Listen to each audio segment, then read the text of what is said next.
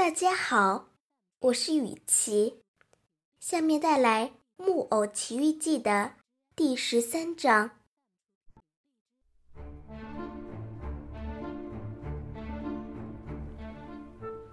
他们走啊走啊，走到了天黑。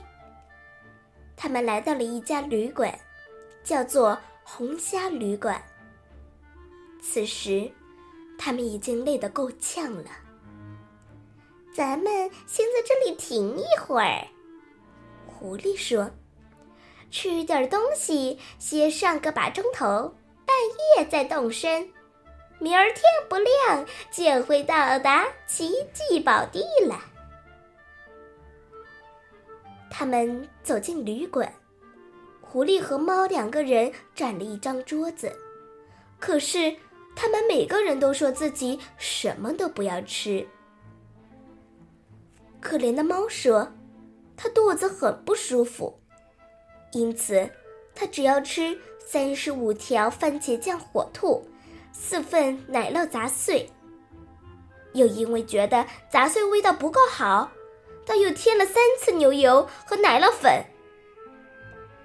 虽然狐狸也想吃，但是大夫规定它要严格节制饮食，因此。”他只能吃得简单一点，只是吃了一只肥美的野兔，四周摆满了一圈肥嫩的童子鸡。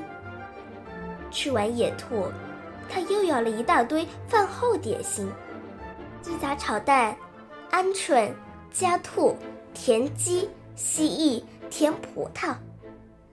接下来嘛，就没有再要什么了，因为他一口也吃不下去了。食物已经叫他作呕了。匹诺曹吃的最少，他只要了点核桃和一块面包，结果却都没有吃完，都留在了盘子里，因为这可怜的孩子在想奇迹宝地，好像已经被金币撑饱了。吃完晚饭。狐狸对老板说：“给我们两间上房，一间给匹诺曹先生住，一间给我和我的朋友住。我们走的时候会打铃，但是记住，我们要半夜起来继续赶路。”是，先生们。老板回答着，接着。对狐狸和猫眨眨眼，像是说：“有数，有数，就这样说定喽。”匹诺曹一上床就睡着了，接着就开始做梦。他梦到自己来到了一块地当中，这块地长满了矮矮的树，树上挂满了一串一串的东西，这一串一串的东西。都是金币，被风吹着，发出叮当、叮当、叮当的声音。那声音好像在说：“谁高兴就来踩我们吧。”匹诺曹兴高采烈，伸手就要去采这些漂亮的金币，想要把它们全部放进口袋。这时，有人在他的房门上敲了三下，他被这敲门声惊醒了。原来是旅馆老板在敲门，他是来告诉匹诺曹，半夜十二点的钟已经敲过了。我的那两位同伴准备好了吗？匹诺曹问他。岂止是准备好了呀，两个钟头之前。他们就已经走了，为什么这么着急呢？说什么？因为猫得到消息说他的大孩子脚上生冻疮，有生命危险。那晚饭的钱，他们付了吗？哎呦，您说的这是什么话呀？他们太有教养了，怎么会对您这么无礼呢？太可惜了，我都希望。他们无理些。我这两位好朋友说过，会在哪里等我吗？匹诺曹抓着头说：“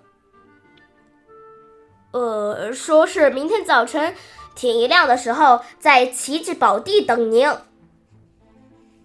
匹诺曹为自己和两个朋友的那顿晚饭付了一个金币，这才走了。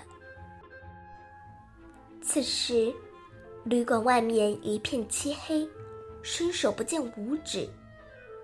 匹诺曹只能摸索着向前走，四周一片寂静，田野上连一点叶子沙沙声也听不见。只有一些夜鸟不时从一丛树上飞到另一丛树上。它们在路上穿过时，翅膀碰到了匹诺曹的鼻子，吓得匹诺曹直向后跳，大声叫道：“什么人？”周围的小土岗发出了他的回声，声音来回萦绕着说：“什么人？”什么人？什么人？他正要向前走时，看到一棵树干上有一个小生物发出一点光，那光苍白灰暗，像夜间透明瓷灯罩里发出来的灯光。你是谁？匹诺曹问他。我是会说话的。蟋蟀的影子，那小生物回答道：“它的声音很微弱，像是来自另一个世界的。您找我干什么呀？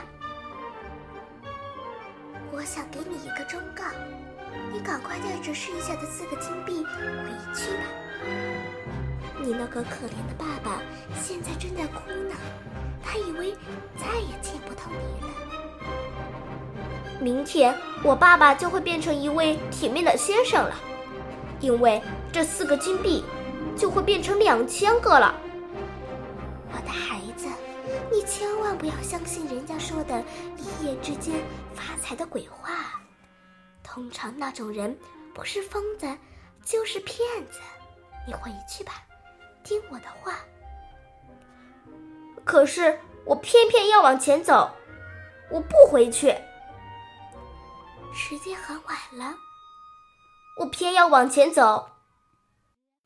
夜那么黑，我偏要往前走。